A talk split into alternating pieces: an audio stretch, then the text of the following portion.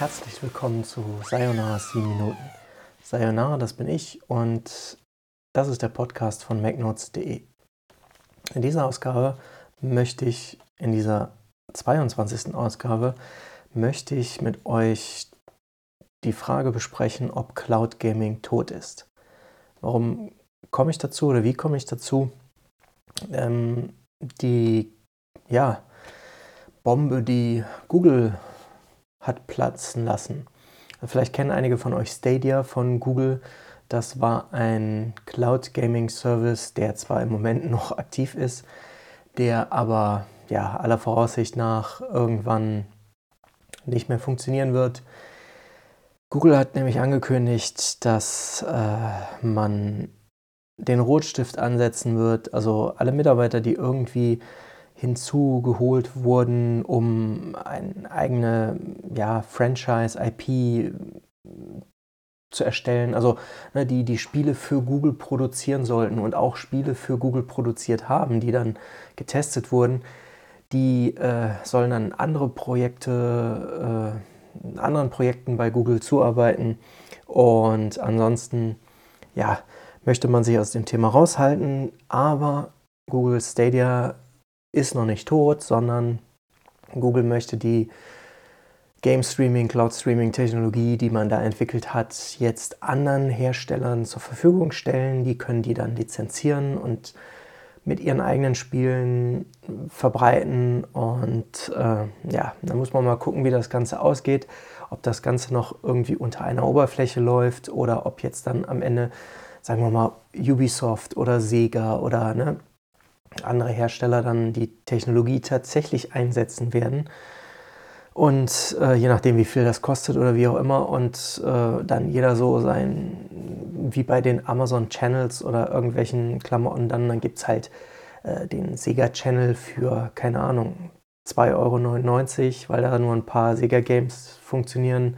Und dann gibt es da den ähm, Ubisoft Channel, ja Müssen wir mal abwarten, wie das Ganze ausgeht. Aber ich bin froh, ich habe nämlich Ende letzten Jahres und ich glaube, ja doch, irgendwann zwischen September und Dezember habe ich sowohl das Stadia Starter Kit als auch äh, einen zweiten limitierten Controller, der noch eingepackt war, weil ich keinen zweiten Spieler gefunden habe, beziehungsweise irgendwie äh, das eigentlich als Sammelobjekt aufheben wollte. Die habe ich dann auf eBay noch versteigern können und habe vermutlich relativ hohe Preise erzielt, weil ich habe, glaube ungefähr, ja, lass mich nicht lügen, äh, glaube insgesamt 200 Euro noch erzielt, also für den Standard äh, nicht den Standard-Controller, aber diesen limitierten Controller inklusive äh, Chromecast Ultra und ähm, ja, dann noch einen in einer anderen Farbe, den es so auch nicht mehr zu kaufen gab. Da hatte ich halt ne, besondere Items, die ich dann versteigern konnte und habe dann unterm Strich, glaube ich, noch gutes Geld gemacht. Damals wusste ich natürlich nicht, dass das jetzt so ausgehen würde.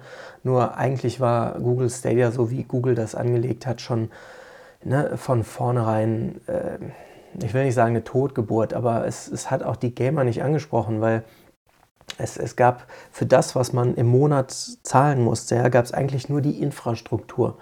Es gab keine kostenlosen Spiele oder ja, zwei, drei kostenlose Spiele und dann auch nur in 1080p, also Full HD Auflösung.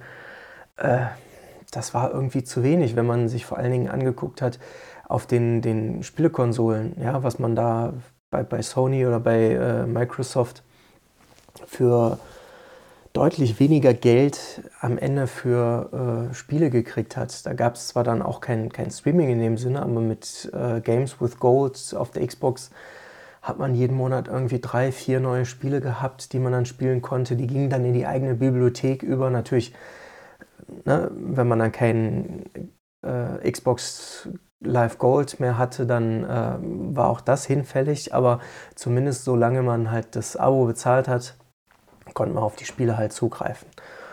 Ja, bei Google und Stadia war das anders, weil da musste man die Spiele noch einzeln dazu kaufen und die Spiele kosteten dann trotzdem noch so viel wie neue PC-Spiele im Handel kosten. Und das macht irgendwie dann keinen Sinn, weil wenn man dann auf Stadia hätte, äh, ne, weiß ich nicht, 40 Euro für ein fünf Jahre altes Spiel oder drei Jahre altes Spiel zahlen sollen, was man dann bei Amazon für hm, 10, 20 Euro, 15 Euro nachgeschmissen kriegt.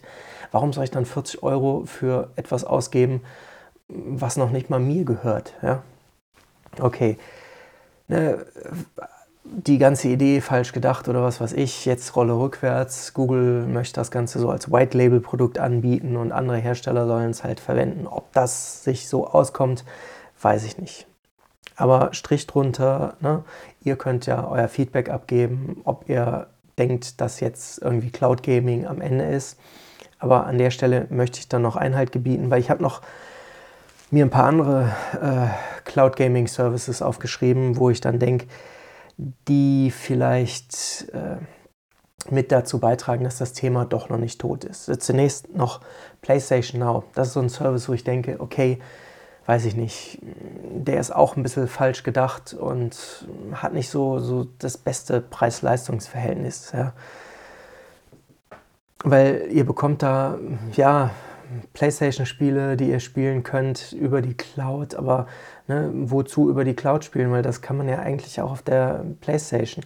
Das Einzige, was man darüber spielen kann und was vielleicht ein bisschen Sinn macht, ja, sind dann die, die alten PlayStation 2-Spiele, aber auch da sind Gamer nachtragend, äh, weil die, die PlayStation 3, die konnte früher, also die, die allererste Variante, die konnte früher PlayStation 2 Spiele abspielen und ähm, das hat Sony dann aber im Zuge der Rationalisierung irgendwann ne, günstigere Komponenten und äh, da hat man die Chips entfernt, dann konnte die Konsole die Spiele gar nicht mehr abspielen.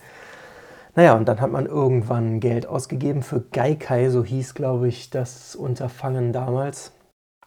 Ähm, und alle haben gedacht, hey, cool, Sony bringt einen, einen Game-Streaming-Service raus, weil so einer war nämlich Gaikai.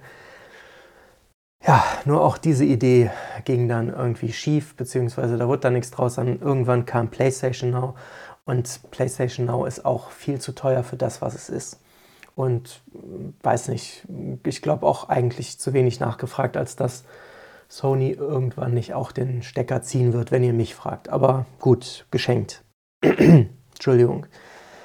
Naja, und dann gibt es da noch Microsofts xCloud, die ist ja auch erst so aus den Kinderschuhen raus. Da wird man sehen, was und wie. Aber da ist zumindest das Konzept ein bisschen, wie soll ich sagen, spielerfreundlicher, weil ihr könnt die Spiele auch streamen, die ihr quasi schon besitzt. Und äh, da könntet ihr dann die Xbox-Games, die ihr zu Hause auch habt, unterwegs auf dem Smartphone spielen oder irgendwo, keine Ahnung, ihr seid im Urlaub, im Hotel übers Wi-Fi, wenn das schnelle Anbindung hat oder was weiß ich, könntet ihr dann auf dem Tablet eurer Wahl mit einem Xbox-Controller am Ende auch äh, ja, auf eure Xbox-Games zugreifen. Ihr müsstet nicht die Konsole mitnehmen, sondern ne, könntet dann halt so spielen. Da ist das Preis-Leistungs-Verhältnis schon deutlich besser. Und dann gibt es noch GeForce Now. Äh, das finde ich persönlich zumindest auch ganz interessant, deshalb, weil es selbst nicht versucht, äh, ein Anbieter zu sein von zusätzlichen Spielen, sondern weil es einfach Infrastruktur anbietet und einen besonderen Vorteil hat, nämlich ihr könnt darauf alle Software laufen lassen, die ihr ja, auf Windows-Rechnern installieren könnt. Ihr könntet die dann auch auf diesem virtuellen Rechner installieren, zum Beispiel Steam. Und da könnt ihr dann auf alle Spiele zugreifen, die ihr in eurer Steam-Bibliothek habt. Und ihr zahlt dann quasi für die Infrastruktur. Ja? Auch da gilt das dann wieder. Keine Ahnung, ihr habt ein Smartphone, ihr habt ein Tablet, ihr habt eine schnelle Internetanbindung irgendwo im Urlaub, im Hotel. Ne? Ich wiederhole mich gerne, und da könntet ihr dann alle eure PC-Spiele spielen, die ihr in der Steam, langsam in der Steam-Bibliothek habt. Und das ist dann auch ein relativ ordentliches Preis-Leistungs-Verhältnis, wenn ihr denn dafür bereit seid, Geld zu zahlen. Ja? Und ähm, woran eigentlich alle Services kranken ist, ja, wenn man keine schnelle Internetverbindung hat, dann lohnt sich das nicht, beziehungsweise dann äh, macht es einfach keinen Spaß. Es wird zwar besser, aber äh, irgendwie ist das Internet auf der Welt so ungleich verteilt und wir in Deutschland ne, können ein Lied davon singen. Das macht hierzulande eigentlich eher selten Spaß.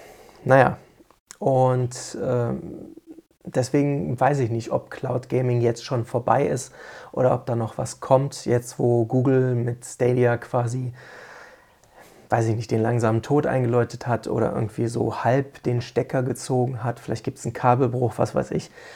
Jedenfalls, wenn ihr da eine Meinung zu habt, könnt ihr uns kontaktieren.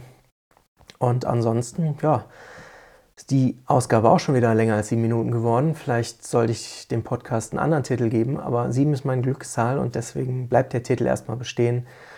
Ich bedanke mich bei euch fürs Zuhören und sage bis zum nächsten Mal.